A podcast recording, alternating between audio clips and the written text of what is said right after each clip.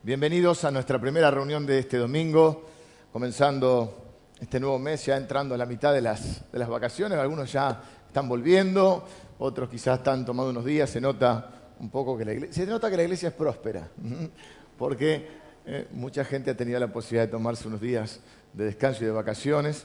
Y, y bueno, los que estamos, estamos viendo esta. Bueno, terminó el campamento eh, de niños el, el domingo pasado, fue el lunes, la segunda, primera parte de los niños los más chiquitos vinieron, volvieron el domingo a la noche y el lunes eh, vinieron los más, los de GPS.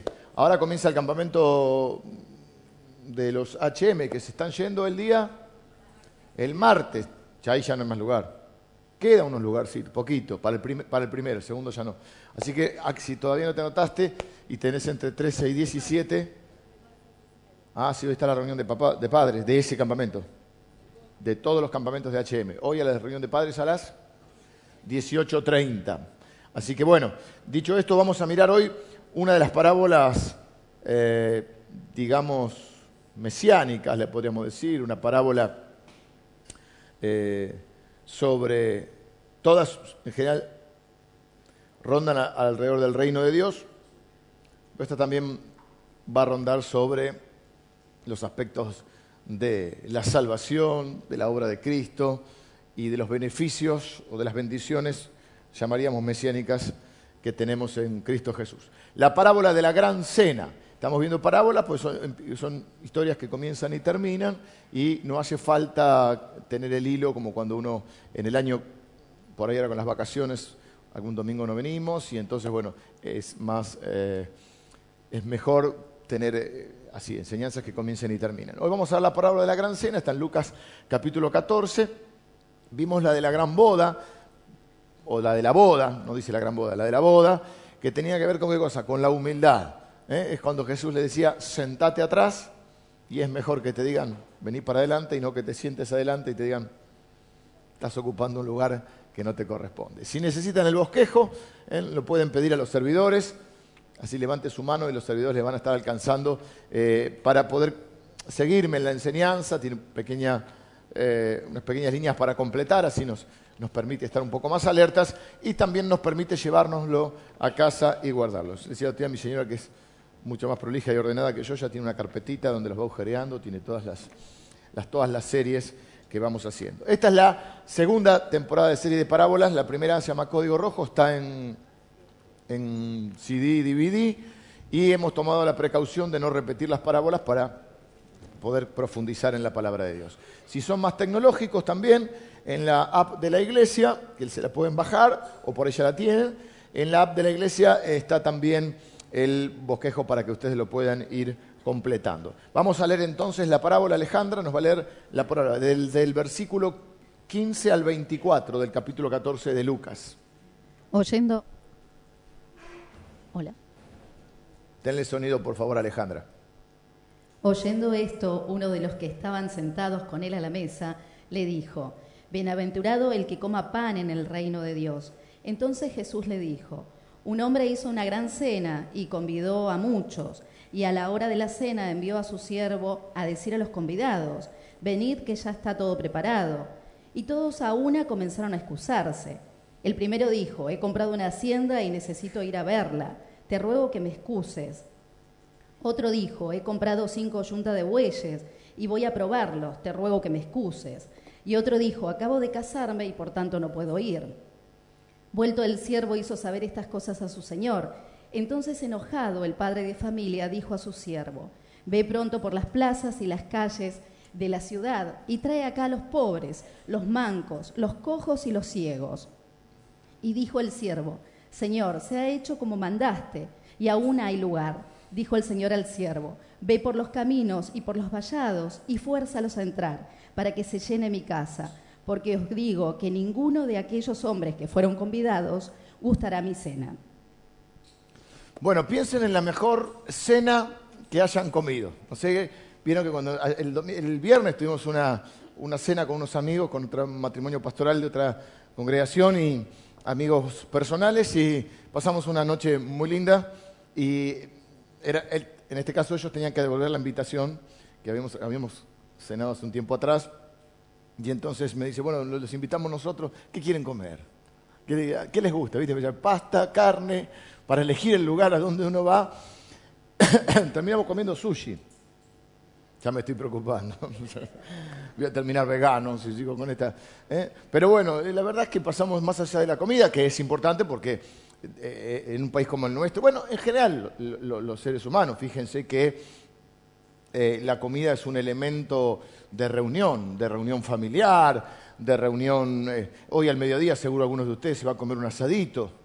No los quiero envidiar porque el domingo pasado enseñé que la envidia, hablamos de la envidia otros eh, en invierno o por ahí, voy también con buen aire, eh, las pastas de los domingos en familia. Eh, y una cena romántica, ¿por qué no? Quizás recuerdan la cena donde su esposo le pidió casamiento. No, no está muy romántico.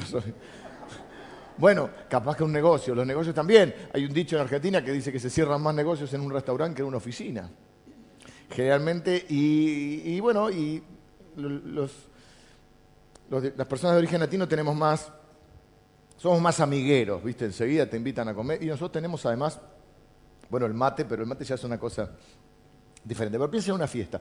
¿Fueron a una fiesta hace poco? Tienen que festejar más, hermanos. Tienen que festejar más, eh, tienen que hacerse más amigos que los inviten a la fiesta. Diciembre es un mes de fiestas. ¿eh? Diciembre es un mes que se casa mucho la gente. Se, divorcian en julio, pero hace frío.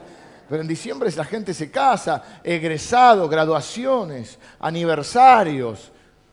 Este año cumplimos 25 años de casado, así que vamos a tener que hacer algo. Eh, ¿Qué más? Cumpleaños, bar. No, saben qué se me No importa. Eh, piensen ahora en un momento, alguna, recuerden algún gran momento que hayan vivido. Como que le está costando, pero vamos, recuerden. Eh, esta parábola habla de las fiestas de la fiesta. Eh, cuando estamos hablando de una fiesta, también puede ser una, cena o una fiesta. Una fiesta no pecaminosa, no piensen la fiesta donde no saben dónde dejaron el auto, no, no. Esa es del pasado. Estamos hablando del pasado, pero de una fiesta buena, una buena fiesta, una santa fiesta, una linda fiesta que ustedes hayan vivido. Me parece que el pueblo de Dios tiene que aprender a festejar un poquito más. ¿eh? Los veo un poquito. Nadie me tira un recuerdo, nada. Los 15, los 15. ¿Quién dijo los 15? Oh, Melo, eso me acuerdo de esa canción espectacular. en los 15, ¿quién más le hicieron una fiesta de 15? Oh, muy bien, muy bien. Hay varias personas que están recordando. En casamiento, que han hecho una gran, una gran fiesta de casamiento. La boda, ¿Alguna gran boda? Hicieron una fiesta. Y, con el vestido y eligiendo todos los detalles. Marita hizo una fiesta, no sé si una, una fiesta, nosotros no pudimos estar, estábamos afuera, de, celebración. De, ¿viste? Cuando celebras los números redondos, 40, ¿viste? Celebras así. Este, Un gran evento se lleva a cabo en un lugar eh, donde uno puede pasar tiempo, incluye buena comida, amigos, personas que conocemos o personas que estamos conociendo y hablamos y podemos, podemos. Yo pienso que, por ejemplo, cuando acá hay varios que están de novia o alguno quiere invitar a una chica a, salir, dice, vamos al cine. No, no tenés que ir al cine. A, primera cita no puedes. Bueno, por ahí si no es tu novia. Pero cuando vos ya querés conocer, en el cine no puede hablar. Más que yo, uy, mirá. Vos tenés que ir a un lugar donde puedas conversar y conocerse. No me si están callados, ¿te, ¿te gusta la película? así para otro momento. Eso vos tenés 20 años de casado. Pero al principio eh, es lindo conocerse. y, generalmente cuando uno abre las puertas de su casa, porque también puede ser en la casa, o cuando uno invita a la gente que quiere una fiesta o cuando hace este, este, ese tipo de... que invitas a alguien a comer a algún lado, es para la idea de conocerse más, de pasar un buen tiempo y de crear, como decimos nosotros, buenos recuerdos. Es una manera, incluso yo veía que es una manera en la Biblia, podemos ver la historia un poco de la humanidad a través de las comidas, porque estaba eh, en el principio, estaba el Edén, y donde diríamos se pudrió todo. Cuando las personas el primer hombre y la primera mujer comieron sin Dios. Eh, pueden comer de todo menos de esto. ¿Qué fueron a comer? Eso. Y nos quedó eso en los seres humanos. ¿viste? Eh, todo esto sí, esto no se puede. Ah, quiero eso. Después, eh, Dios forma un pueblo.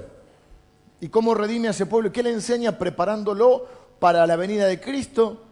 Le enseña la Pascua. ¿Y qué es la Pascua? Donde comen el cordero junto con Dios. Habían comido sin Dios nuestros primeros padres y eso nos catapultó a una condición de pecado y de maldición. Luego Dios preparando el camino para el Mesías y preparando a su pueblo, tratando de preparar el corazón de ese pueblo para que lo recibiera, les enseña la Pascua en Egipto, donde comen del cordero y comen con Dios. Luego viene Jesús y Jesús come con mucha gente. Es más, aún gente lo acusan a Jesús de, ir a muchas fiestas, de ser comedor y bebedor, le dicen en un punto. Y también lo acusan de comer con pecadores. Daba la historia de Saqueo, el pequeñito, el peticito que estaba arriba del árbol para verlo, que era este, recaudador de impuestos y se quedaba con algún vuelto y todos lo tenían, no lo querían para nada. Y Jesús le dice, hoy voy a comer, se invitó solo, hoy voy a cenar a tu casa. Y al final de su, de su ministerio terrenal, en el último momento, Jesús come la última cena con los discípulos, celebrando la Pascua judía y resignificando la Pascua, o profundizando ese sentido redentor de la Pascua. Ahí Jesús come la última cena, que será recordada por siempre por nosotros y por los discípulos fue un impacto tremendo, es donde Jesús le lava los pies a sus discípulos en esa cena.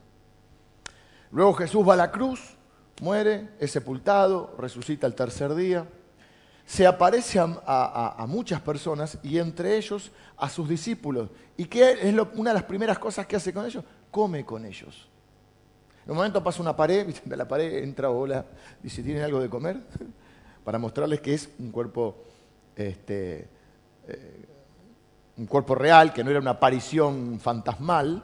Y en otro momento ellos están pescando, no pescan nada, como había pasado, les recuerda ese hecho, ¿viste? Como si tuve un déjà vu, esto ya lo viví, y si no pescamos nada, y, hay uno en la, costa que le dice, pesquen para allá.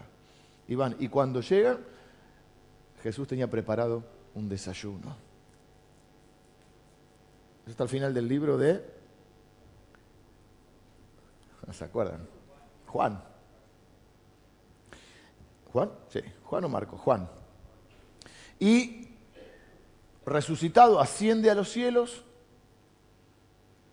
Apocalipsis 19, casi al final de la Biblia, estamos cayéndonos de la Biblia ahí, dice que será la gran fiesta, las fiestas de las fiestas, o la fiesta de las fiestas, que Jesús ha preparado para nosotros. Y dice, la Biblia la llama la boda del Cordero.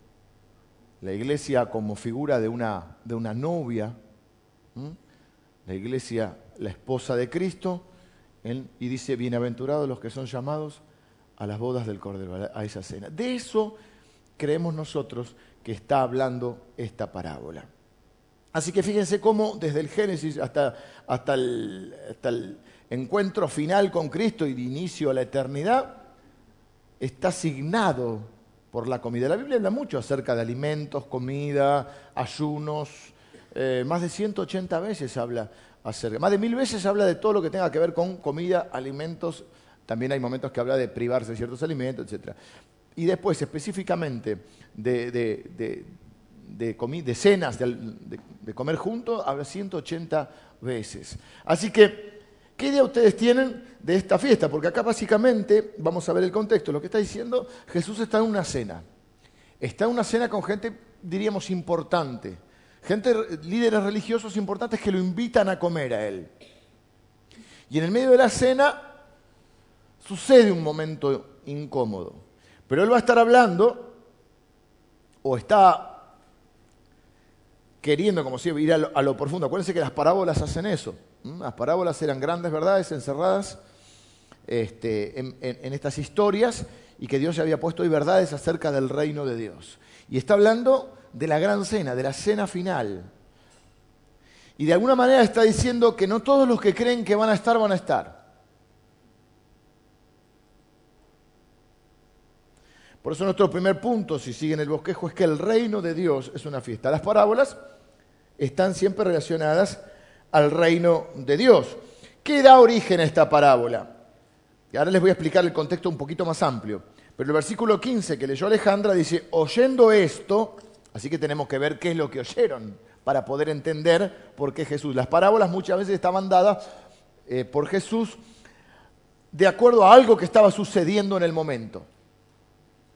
Supongamos, cuando Él es acusado de comer con pecadores, es que Él cuenta la historia de la oveja perdida, la moneda perdida y el hijo pródigo. ¿eh? Respondiendo de alguna manera a esa acusación. Acá vemos que dice, oyendo esto, uno de los que estaban sentados con Él a la mesa, o sea, si oyendo esto, para poder entender sí o sí, tendríamos que leer qué es lo que oyeron. Pero, pero no nos adelantemos. Le dijo, bienaventurado el que coma pan en el reino de Dios. Están en una cena, pasó algo incómodo y viste cuando hay uno que quiere, eh, quiere zafar y le embarra más, viste, quiere arreglar la situación. Bueno, esto le pasó a gente, porque la quiso arreglar. Bueno, viene, porque se generó un momento ahí. Bienaventurado el que coma pan en el reino de Dios. Entonces Jesús le dijo, y ahí le cuenta la historia. Así que ya no estamos hablando solo de la cena, sino de que el reino de Dios es una fiesta. Todo Apocalipsis recrea un poco algunos aspectos de esta fiesta. El tema es qué idea tenemos del cielo. Los cristianos deberíamos ser gente feliz, gente que celebre. Tenemos un Dios que equipara su reino, su invitación, la eternidad con una fiesta, o que por lo menos al menos comienza con una fiesta. Cuando resucitemos de los muertos glorificados, ¿Cómo piensan ustedes que será la eternidad? Porque a veces, no voy a entrar en, ya muchas veces hemos hablado de esto, algunos tienen la idea de los dibujitos animados, que la verdad que es un cielo que nadie quiere ir porque es terrible ahí, gordito, con el pañal y la, plachita ahí, un desastre. Y otros cristianos, ¿qué idea tenemos? ¿Qué idea tienen del cielo? Yo durante mucho tiempo pensaba que iba a ser un culto largo. Y a mí me gusta culto corto. Efectivo pero corto. Una vez me pasó en Italia. Cuatro horas duró un culto. No sé, más o menos. Tuve que ¿qué si me descompongo? No podía estar más. En un momento no podía estar más. Me levanté, me fui al baño, no, puedo estar, no puedo, no, no puedo seguir hablando de esta persona, no podía. Cuatro horas de culto. Algunos de ustedes están acostumbrados, ¿no? Bueno, imagínense si un culto por la eternidad. Ya llega un momento que sí, bueno, ya está no, no, no atrae tanto. La Biblia no dice que va a ser así. No sé qué idea tienen. Pueden investigar un poquito y van a ver que habla de un cielo nuevo, de una tierra nueva, de, un montón de cosas que, que, son así. ¿Qué dijo Jesús? Que inicia con una fiesta, como una cena, un banquete. Y pienso que una de las razones por las que los seres humanos eh, nos gusta reunirnos y celebrar y comer juntos es porque fuimos creados a imagen de Dios.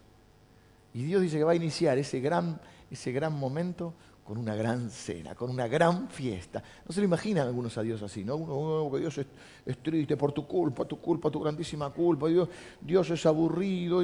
Es esa idea, no sé si es el marketing que le han hecho al cielo, hay, que, hay que echar al jefe de marketing. ¿Mm?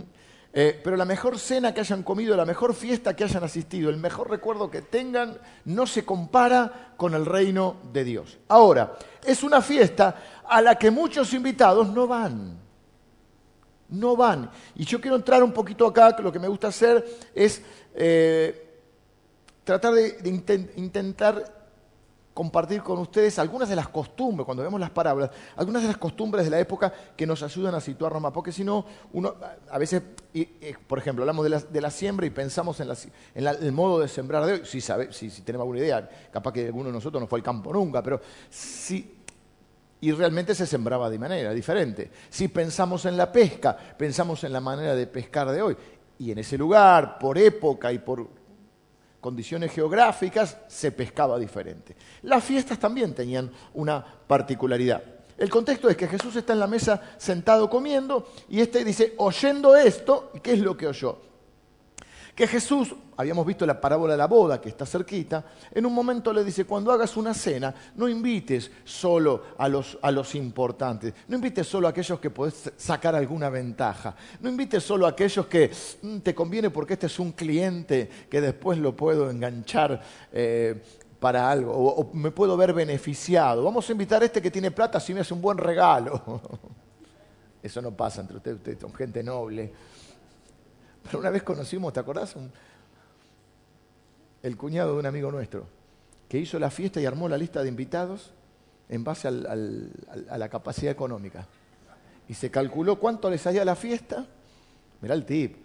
¿Cuánto le salía? No te acordás quién es. Después te digo, porque si no vamos a chumbear en público queda feo. Lo contaba como una gracia, no era un secreto. ¿Cuánto le salía la fiesta? Dice, igual me conviene. Había calculado, ¿viste? Le, convenía. Eh, Jesús le dice, no solo invites, lo, pueden leer ahí, no solo invites a la gente importante, también invita a los que no tienen nada. Yo creo que la grandeza de uno y la generosidad está dada por cómo tratamos, la nobleza, mejor dicho, de uno, cómo tratamos a aquellas personas de las cuales no podemos sacar nada.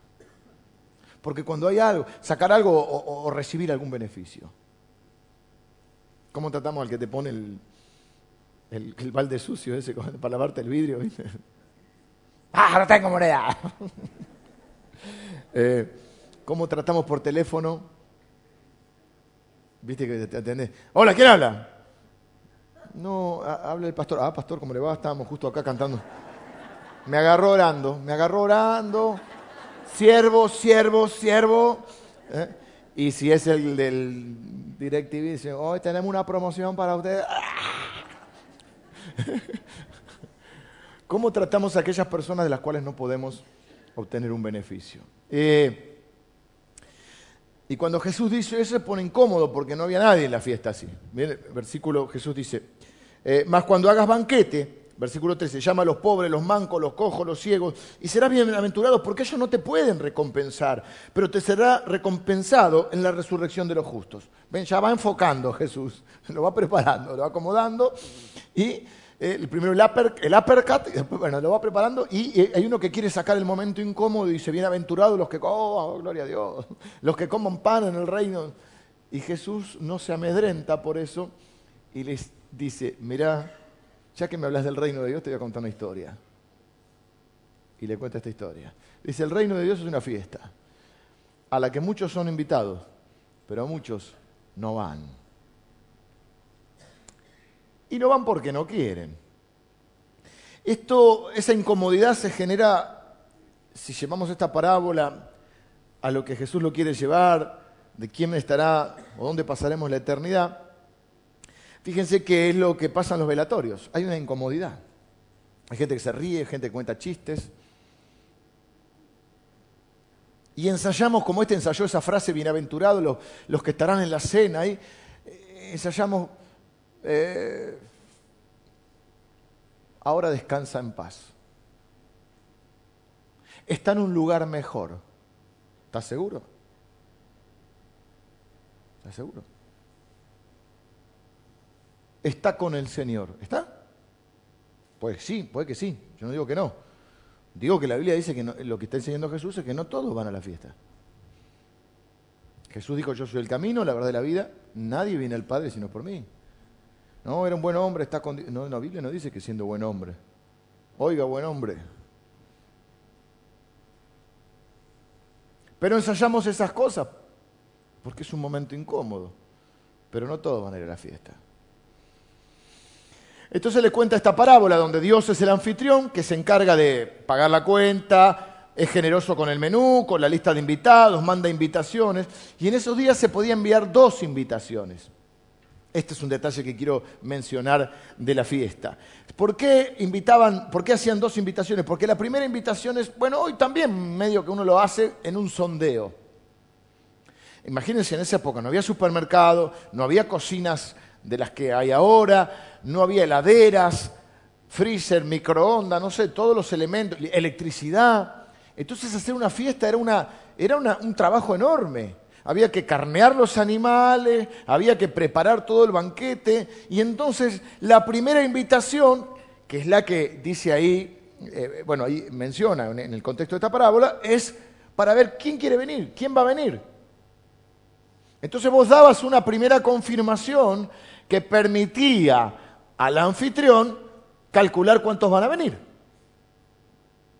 Nosotros hacemos la cena de integración, que es gratuita, que hacemos para aquellas personas que están viviendo en último tiempo. todavía no tenemos fecha de la, próxima. Eh, y necesitamos calcular. Entonces, es gratuita, pero tenés que anotarte. Esto era algo así. Era gratuita, pero no podían venir sin, sin confirmar. Entonces, la primera invitación que se mandaba era para que, en base a ese cálculo, se pudiera preparar todo ese proceso que era enorme. Una vez que estaba todo listo, mandaban al siervo, a los que ya habían confirmado la invitación, el anfitrión mandaba a un siervo a decirle, está todo listo, vístanse, vengan a la fiesta. ¿Me siguen? Y ahí es donde se produce esto de las malas excusas. Hay tres, en este caso tres ejemplos, de invitados que dieron la confirmación, pero después no fueron. ¿Y cuál es esa comparación que está haciendo Jesús? Estamos hablando del reino de Dios, estamos hablando de la fiesta final. Es aquellas personas que dicen, sí, yo creo en Jesús. Sí, yo quiero ir al cielo. Sí, quiero que mis pecados sean perdonados. Sí, yo quiero ser cristiano. Pero después no caminan hacia la fiesta, no caminan hacia el reino de Dios, no construyen esa relación con Dios. Cuando es hora de dar la confirmación, eh, ¿cómo diríamos? La confirmación final, la segunda confirmación. Cuando ya, eh, en, la parábola es cuando el siervo va a decir, ya está todo listo, mm, cuando da la, verdadera confirmación, la que se hace en lo más profundo del corazón y del alma y que sí implica un compromiso que transforma la vida, no es solo por un tiempo, es para siempre, ahí ponen excusas. Sí, creo en Dios, pero ahora no es mi tiempo no lo están siguiendo, no lo están amando. Y acá pone el ejemplo de, tres hombres. El primero dice, compré tres excusas, malas excusas, porque las excusas siempre son malas. Esto es el primero. ¿Y cuál es la trampa? ¿O cuál es lo que Jesús está mostrando? Personas que por elegir lo terrenal se pierden lo eterno por estar pendientes de lo terrenal, se pierden lo espiritual. El primero dice, compré una hacienda y no puedo ir a la fiesta porque necesito ir a verla. ¿Quién compra una casa sin verla? O una hacienda, o sea, un campo. ¿No lo ves? Lo compra. Es un poquito ridícula. La segunda es parecida. El segundo dice, acabo de comprar cinco yuntas de bueyes es como un agricultor si yo dijera compré una cosechadora, una tolva, qué linda esa palabra, tolva, ¿eh? compré este, maquinaria agrícola, lo mismo, ¿la compraste sin probarla? ¿No la fuiste a ver? Y tengo que probarla, dice. Ponerle un camión, no lo probaste. Y el tercero ya es ridículo, no puedo ir porque tengo esposa. Claro, porque sabemos que a las esposas no les gusta ir a la fiesta, ¿no? No les gusta vestirse bien, eh, pintarse, arreglarse, una cena exquisita. Una vez que la sacás de, ver la tele y a ver Netflix y ver los partidos de la ESPN, claro, dice, no puedo ir a una fiesta porque tengo esposa. Como si a la esposa no le gustaría ir a la fiesta. La idea principal es esta. La invitación les ha sido dada a todos. Ustedes han sido invitados a la fiesta de Jesús. Jesús se está eh, preparando en este momento porque Jesús dijo, no se preocupen, me voy, voy a preparar lugar para ustedes. Y en, el Apocalipsis va a decir, bienaventurados los que son invitados a las bodas o a la cena del Cordero, donde vamos a celebrar la victoria final de Cristo sobre Satanás, el pecado, la muerte. Pero ¿cuántos no avanzan hacia el reino de Dios poniendo excusas? Y en realidad creen que porque respondieron a la primera invitación, yo no digo que haya que tener, responder a dos invitaciones para ser salvos. Estoy diciendo que hay una, una, verdadera respuesta y hay una respuesta a medias que termina luego empañándose por excusas. Una emoción de momento que no tiene una convicción real. La fe es convicción. Es decir, gente que cree que porque una vez eh, hizo una oración con la abuelita, va camino al reino de Dios. Gente que cree que porque una vez este, se bautizó y luego no, profundizó una relación con Dios, es salvo. Gente que cree porque un día hizo la oración del pecador, es, suficiente. Y lo que Jesús nos dice es, les dice a los que están ahí, muchos de ustedes creen que van, pero no van. No te vistas que no vas, dice el dicho. Claro que creo que hay que hacer una manifestación visible de fe, que todo comienza entregando nuestra vida a Jesús con una oración. Y si, ¿por qué? ¿Usted cree que la gente salva porque hace una oración o porque levanta la mano? No, la gente salva porque nace de nuevo. Pero la evidencia del nuevo nacimiento es el cambio y es el, comenzar una relación con Cristo. Entonces Jesús dice, ustedes no están caminando hacia la fiesta.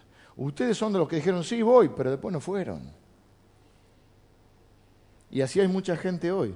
No todo el que cree que es cristiano es cristiano.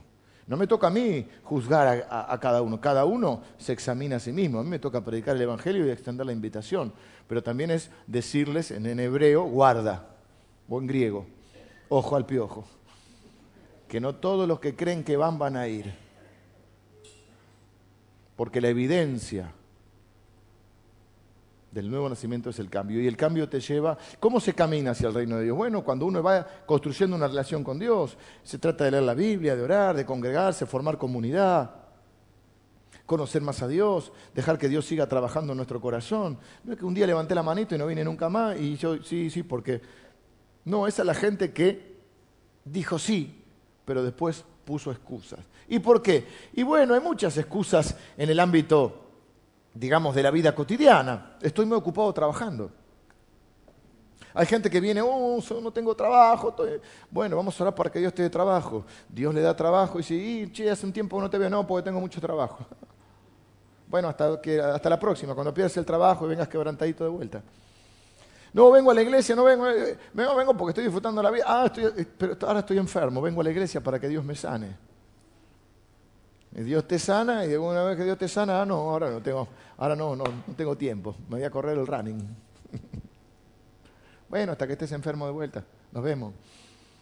Ahora no puedo porque estoy estudiando. Ahora no puedo porque tengo mucho trabajo. Ahora no puedo porque tengo los, los nenes chiquitos. Ahora no puedo porque tengo que, cortar, tengo que cortar el pasto porque viene la tía Chola a casa. Ahora no puedo tengo que hacer asado. Ahora no puedo porque porque tengo hijos y me tengo que ocupar. Ahora no puedo porque soy soltero. Cuando uno soltero es la época más egoísta de la vida, ¿no? Porque uno este, tiene todo para un tiempo. Entonces, este es mi tiempo de divertirme. No, ahora no puedo porque ahora que los hijos crecieron podemos volver a ser egoístas de vuelta. Excusas. Como esta gente. Hace unos años atrás me encontraron en un pueblo de la provincia de Buenos Aires, Santa Fe, una zona de, buen campo, no me acuerdo si era no, en Santa Fe creo que era. En la zona, es una de las mejores zonas de campo está por ahí, no me acuerdo del pueblo ahora. Un pueblo que cuando fue el boom de la soja comenzó a levantar, no sé si era Rafaela o cuál era, que empezó a levantar de tal manera, parece que era más chiquito el pueblo, que la gente dejó de ir a la iglesia. Claro, porque ahora tenía auto, entonces ahora iba a visitar a los, parientes al otro pueblo, salían. Esto me lo contaron gente de una agencia misionera que hace todos estos estudios. Ahora como 10 años, más de, más de esto. Y entonces ahora iba a ver porque ahora tenía posibilidad. Claro, cuando no tenía, la única diversión era ir a la iglesia. Qué feo que lo veas así, ¿no? Ahora tiene otras posibilidades. Qué paradoja. Bueno, hay mucha gente que le pasa eso. Es más, yo creo que hay gente que Dios no le da más porque sabe que si le diera más, eh, apostataría, digamos. O no sería un buen administrador. Personas que creen que porque levantaron la mano una vez y porque dicen yo recibí a Cristo en mi corazón con mi abuelita, entraré al reino de Dios.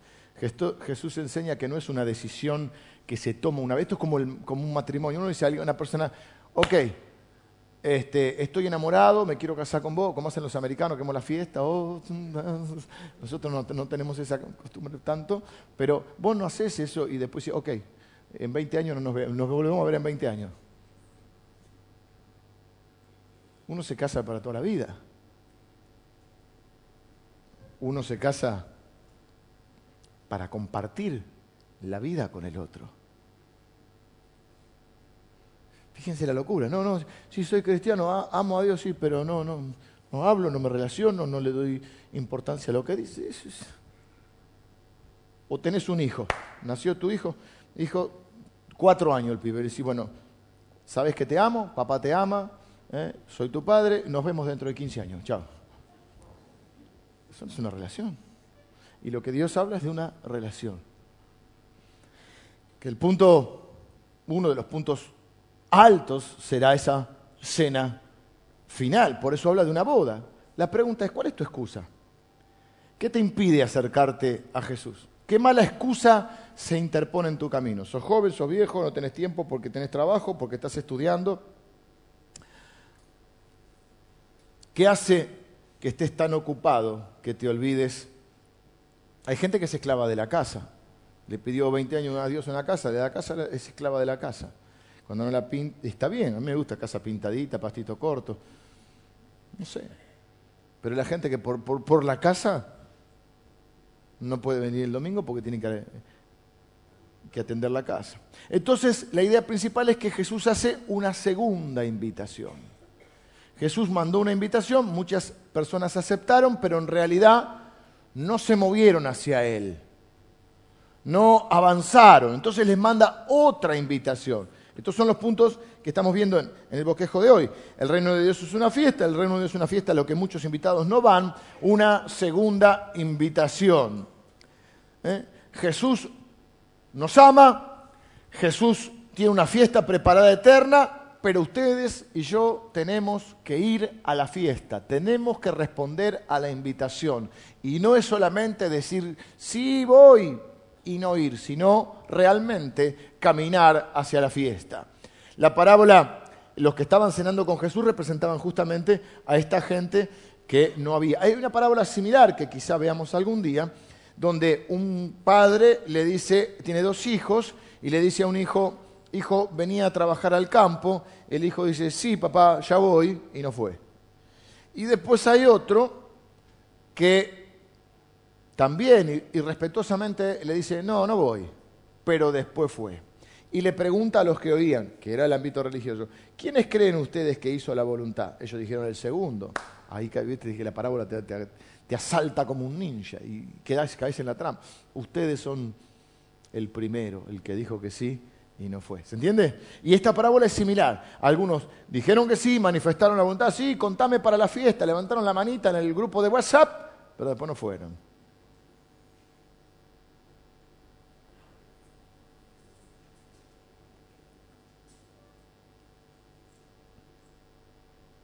Jesús le dice, miren, no todos vienen. Bienaventurados, sí, sí, ojo que no todos, no todos son bienaventurados, no todos van a ir. Ustedes no me están siguiendo, no me están amando, no quieren estar conmigo, no pueden estar en la fiesta conmigo si no quieren estar conmigo. Ahora Jesús quiere que vayamos a esa gran fiesta. Algunas preguntas que quiero contestar rápidamente, que seguramente se están haciendo en este momento, que tienen que ver con esta fiesta. Primero, ¿quiénes van a asistir a la fiesta?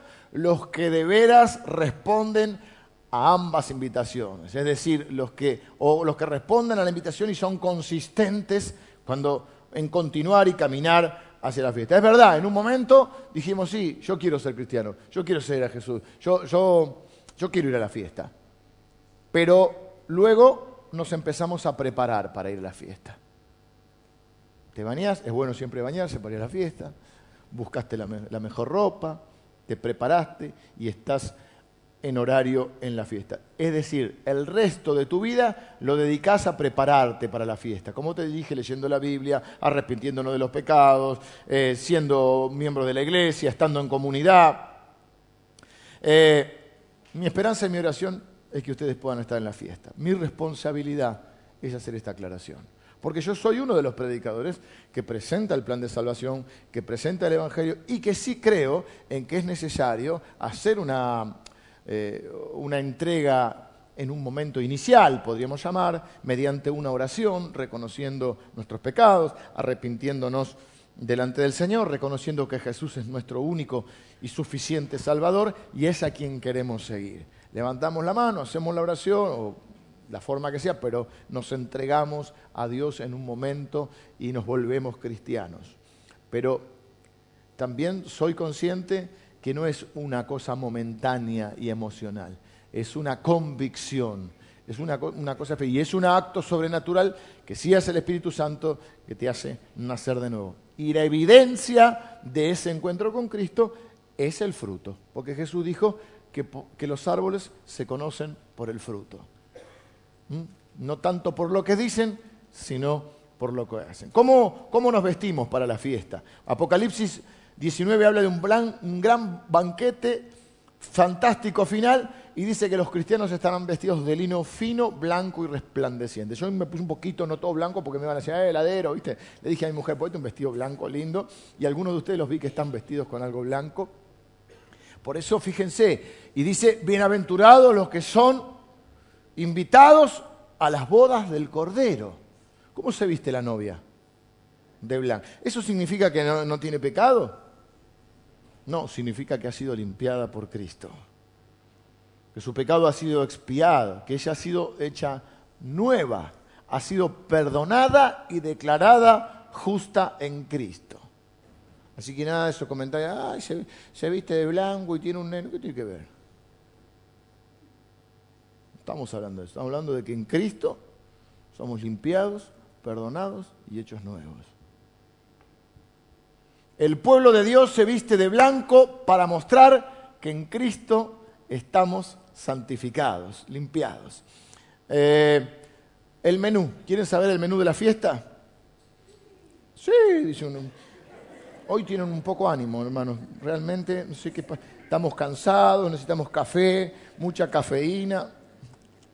Isaías 25 con este ánimo a la fiesta va a ser un aburrimiento la fiesta, hermano. Yo entiendo, la mañana estamos bravos. Eh, Isaías 25, ¿alguien tiene la NBI? Versículo 6. ¿Lo tenemos en, ¿Alguien tiene la NBI? ¿Alguien sabe qué es la NBI? ¿Vos qué tenés? La, Américas. Bueno, a ver, vamos a comparar versiones. Yo tengo, para, estamos comparando el menú. Bueno, mis hijos me pusieron una aplicación en el celular porque a veces llevo el anteojos y vieron la letra del menú, ya no la puedo leer. Entonces con el celular hay una que puso mi hija que tiene como una especie de, zoom. Y vos le pones y te sale el, menú. Ahí lo tenés, letra grande. Léeme versículo 6. ¿En qué consta el menú? Sí, que tengo el micrófono. Está grande, ¿no? No me hagas quedar mal con la, letra. 6. NBI. Ah, Emilio, vos tenés América. Vamos a comparar los menús. Manjares especiales. Yo tengo, eh, bueno, acá está, sí, está linda la letra.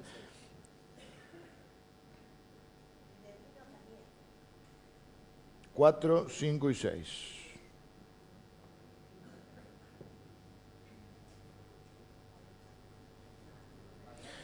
Sobre este monte, el Señor Todopoderoso prepara preparará para todos los pueblos. O sea, están invitados, no hay discriminación ni de género, ni de nacionalidad, ni de condición socioeconómica. Todos son bienvenidos. Todos los pueblos un banquete de manjares especiales, un banquete de vinos añejos. Amén. De manjares especiales y de selectos vinos añejos. Bueno, este dice NBI. Manjares suculentos, o sea, rico y mucho. Porque mi, familia decía, está rico, tiene gusto a poco, dice. Lo mejor de la tierra. Eh, mi versión dice, banquete de manjares suculentos, banquete de vinos refinados, de gruesos tuétanos. Carnes eso. Amén. Para los veganos es esto. Tomen. Y de vinos purificados. Carnes de primera calidad, pedazos escogidos. Hay un hermano acá que tiene una carnicería que es espectacular. Los Fernández, no sé dónde andan, pero Terrible, no está todavía, pero tremendo asado. Bueno, en Aedo pasó el anuncio, el otro día pasé el anuncio de la peluquería. Así prosperan los hermanos. Increíble. Imagínense eh, lo que puede ser si uno puede disfrutar, y, esta es una tierra de buenos vinos, si uno puede disfrutar de, de una buena comida, imagínense lo que va a ser en el cielo. ¿Qué vamos a hacer para entretenernos? Porque en la fiesta. ¿Y qué tiene que haber una fiesta para que sea una verdadera fiesta? Ahí vamos mejor, música, no el carnaval carioca, pero música. ¿Eh? Una banda musical. Si no, sin, sin, música no hay fiesta. Pero tampoco es que vamos a estar cantando todo el tiempo. Es divertido cantar un tiempo, un rato. Un versículo llamativo de la Biblia es Sofonías 3.17. Es un, un profeta del Antiguo Testamento. Y ese lo vamos a leer. Sofonías ya estamos en el menú, ahora estamos, ¿qué vamos a hacer para, qué, vamos a hacer en la fiesta? Sofonías 3.17, ¿lo tienen? Había una canción con esto. ¿Te acuerdas de la canción?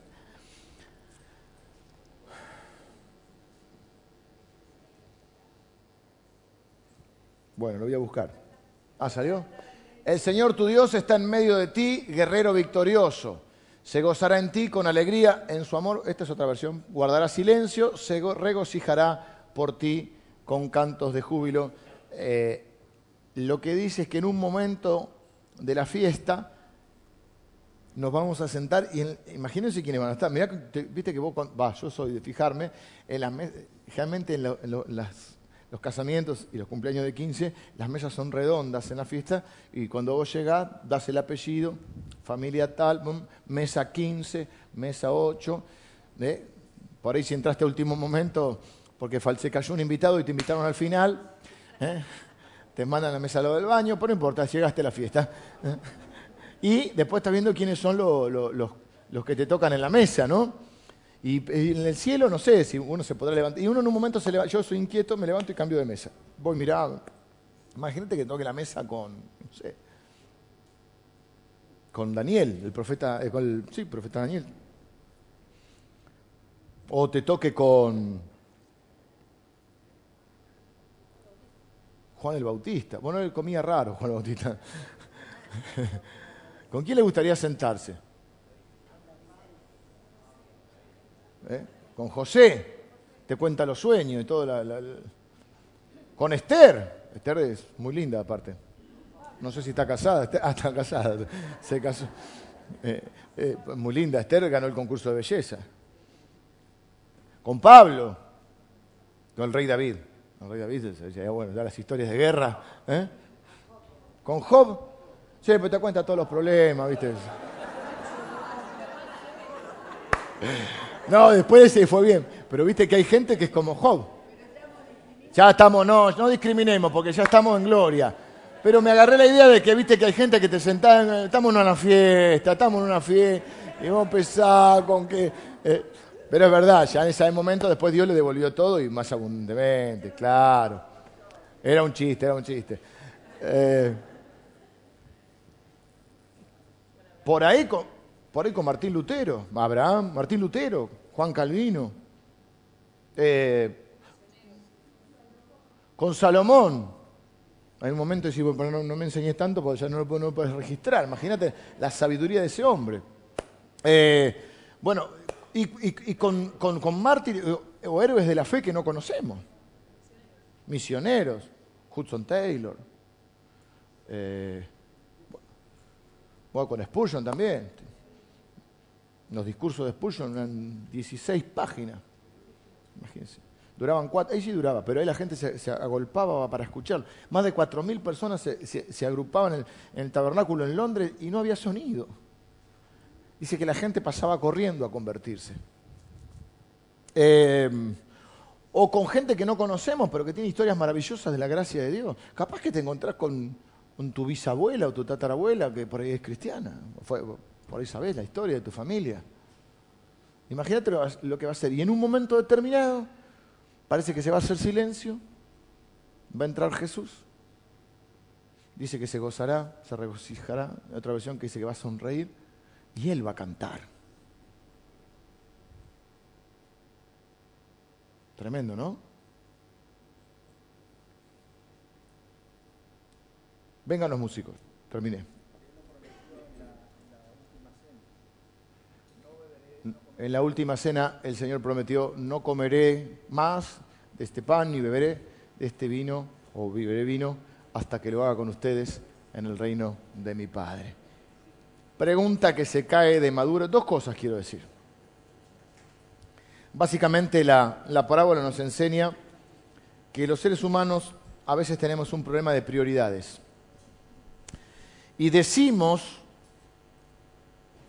que siempre hay un grado de inconsistencia o de incoherencia en todos nosotros, porque o de contradicción, mejor dicho. Y justamente la idea de la vida y de, la madurez cristiana es ir achicando la, la incoherencia, digamos, la contradicción. Porque muchas veces, piénselo en el ámbito natural, el ámbito humano, decimos que tenemos unas prioridades, pero luego lo urgente, el famoso dicho, diferenciar lo, urgente de lo importante. Y a veces posponemos lo importante porque no parece tan urgente. Pero cuando nos preguntan las prioridades las decimos, Dios, la familia, etc. Pero no se ve reflejado en nuestra vida. Piénsenlo, una gran prioridad decimos que son nuestros hijos. Si son chiquitos tenemos que jugar con ellos y si son grandes tenemos que hablar y escucharlos más. Pero ¿cuántas veces no tenemos tiempo para ellos porque tenemos que trabajar más para darle cosas? como si la, única carrera, o entramos en una especie de carrera pensando que la única manera de hacerlos felices es dándole cosas. No, yo todos trabajamos, está bien. Nadie dice que no trabaja, que no coma. Pero mm, ¿cuántas veces posponemos? Porque después estamos muy cansados. Y un día teníamos hijos chiquitos y cuando te quisiste acordar, tiene 16 años, vos le decís, y contame, ahora papá no, ahora no te habla, porque no se construyó una relación, porque porque estábamos muy ocupados haciendo muchas cosas para ellos. O decíamos que para ellos. Y entonces necesitamos cambiar el auto y cambiar la casa y poner la pileta y de vacaciones. Hay gente que la vacación es una tortura porque no sabe estar con su familia. No sabe qué hacer en las vacaciones. Hay matrimonios porque la prioridad es el matrimonio. Hay matrimonios que no pueden salir solos a cenar porque no tienen de qué hablar. Y andan siempre invitando gente, que lo cual es lindo invitar gente, hay momento para todo. Pero vas a un restaurante, sentate, haces el ejercicio, te das cuenta de estos son matrimonio nuevo o, pareja. Y cuando ves dos medios, dos medios que están ahí, que, eh, y si es un desayuno, está con el diario, no sé, ponen las dos sillitas, se ve mucho en la, playa, en la costa eso. Van a tomar el cafecito para dar la, vuelta al perro y las dos sillas mirando a la gente. Está bueno también en la confianza poder pasar un tiempo juntos sin decir nada. Pero es distinto lo que estoy diciendo. Es distinto. Conocerse. Eso que tienen los, los que se conocen, se aman y se conocen, que que ya medio que no le podés ocultar nada porque ya, se te nota en la cara. Y el otro te conoce. Y no hace falta a veces hablar porque ya la miradita, ya, ya, ya hay una conexión. Pero eso, eso no es de un día para el otro.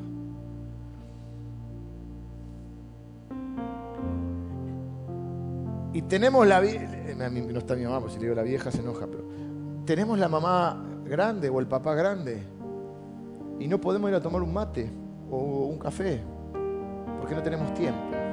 Y porque no es urgente, porque puede esperar. Y si no es esta semana, la otra, y la otra, la otra. Y hace, hace un mes que no vas a ver a la vieja.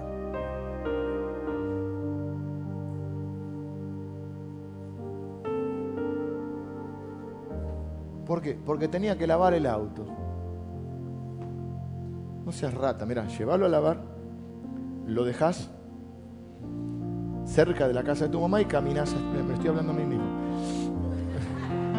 Ya, sé dónde tengo que ir. vas te buscas uno que lave el auto cerca lo dejas a lavar y mientras tanto te vas caminando a lo de tu, o tu papá. Bueno, ya si los invitas a cenar,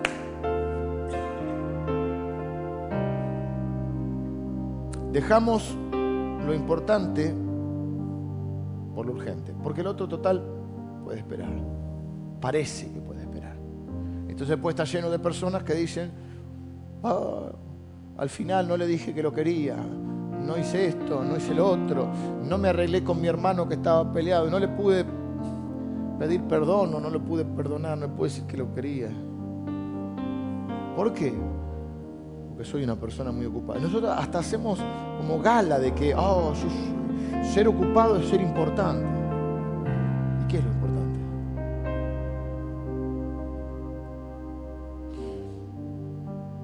Yo no he visto a nadie no lo he visto yo, que quizás sí. Que en el final de su vida pida, eh, el auto, póngame en la ventana así lo veo. Tráigame el resumen del banco que quiero ver cuando... No, al final piden por los hijos, por la familia. A veces piden por un pastor, un cura, porque se acerca la fiesta y saben que no van. Y esa es la trampa en la que podemos caer. Y nosotros los cristianos también. No, no tengo tiempo para Dios.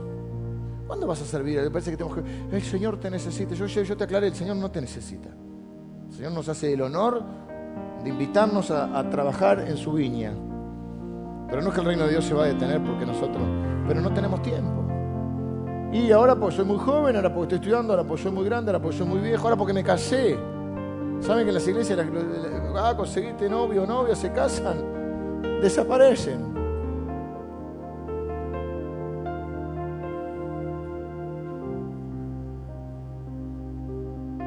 Pregunta final y con esto terminamos. ¿Vas a asistir a la fiesta? ¿Estás seguro? ¿Are you sure? ¿Estás seguro? ¿Vos sí? Bueno, entonces nos vamos a ver, porque yo también. Amén. ¿Cómo te llamas? ¿Cómo? Vero. Nos vamos a ver, Vero. Me gustó que dijo, yo sí, así me gusta, con confianza. ¿Por qué? Porque sí le entregué mi vida, porque sí creo que es el Salvador, porque sí me arrepentí de mi pecado y porque estoy caminando hacia el reino, me estoy preparando. Mira, me, me paré los pelitos para ir al reino. Me vestí de blanco y todo, porque estoy preparándome. Estoy orando, estoy creciendo, estoy haciendo el discipulado, me voy a bautizar. Me anoté en un grupo de mujeres, no, yo en uno de hombres, pero bueno, anoté en un grupo. ¿Eh? Voy a ir a la reunión de matrimonio porque me estoy congregando, porque estoy sirviendo a Dios. Claro, esas cosas no te salvan, ¿eh? Lo que te salva es Cristo. Esas cosas son la evidencia de que estás caminando hacia la fiesta. ¿Se entiende la diferencia? No voy a ser salvo porque oro, leo la Biblia o porque me congrego. Pero la evidencia de que nací de nuevo y de que amo a Cristo y que lo estoy siguiendo es, es el fruto. Dios ha ido Jesús ha ido a prepararnos un lugar para la fiesta. Te invita a que le sigas, a que tengas una relación con Él en la vida. ¿eh? Esta vida que va a terminar para comenzar la vida que no va a terminar. ¿eh? La eternidad con Él y que va a empezar con una gran fiesta. Vas a estar ahí, ¿estás seguro? Por las dudas vamos a orar antes de terminar. Si estás seguro, le das gracias a Dios por donde, por ahí donde estás por lo que Él ha hecho por ti, por el privilegio de que te haya invitado. ¿Viste qué lindo cuando te invitan a la fiesta? Qué lindo porque quiere decir que te consideran, que te aman, que te tienen entre sus privilegiados. Capaz que una fiesta hay 100 personas, 150 personas, y decir, me invitó. Estoy entre su círculo más cercano. Vos estás en el círculo de Dios. Jesús te invitó a la fiesta. Y entonces si estás seguro que estás preparándote para esa fiesta, dale gracias ahí donde estás. Y si te empezó a agarrar como que, y como una duda, ¿viste? Porque bueno, a veces sí dije, sí, voy, pero después no fuiste, o no te estás preparando, hoy Jesús te hace la segunda invitación. Te dice, tengo todo listo. Vestite que nos vamos. Vestite y venite a la fiesta ya está todo listo. La Biblia dice que Jesús terminó su obra y dijo, consumado es, hecho está. La fiesta está determinada. El día y la hora todavía no lo sabemos, pero sí sabemos que va a ser la mejor fiesta en la historia del universo y que esa fiesta dará inicio a una vida sin dolor, sin sufrimiento, a una vida eterna. ¿Estás seguro? Si no tenés que orar conmigo y decir, Señor, yo, yo, yo hoy te entrego mi corazón. Yo hoy recibo tu invitación. Me reconozco pecador y me arrepiento de mis pecados. Te pido perdón por mis pecados. Te pido que me limpies, que me sanes hoy, que me des un nuevo corazón. Y yo a partir de hoy comienzo a caminar hacia tu reino. Comienzo a caminar hacia la fiesta. Capaz alguna vez le dijiste que sí, pero después no, o quizá nunca recibiste esta invitación. Pero hoy es el gran día. Jesús te está invitando. Por primera o por segunda vez. Pero es el momento. ¿Le decís que sí al Señor hoy? Bienaventurados son los que han sido invitados a las fiestas de las bodas del Cordero. Te bendecimos, Señor. Gracias, Padre.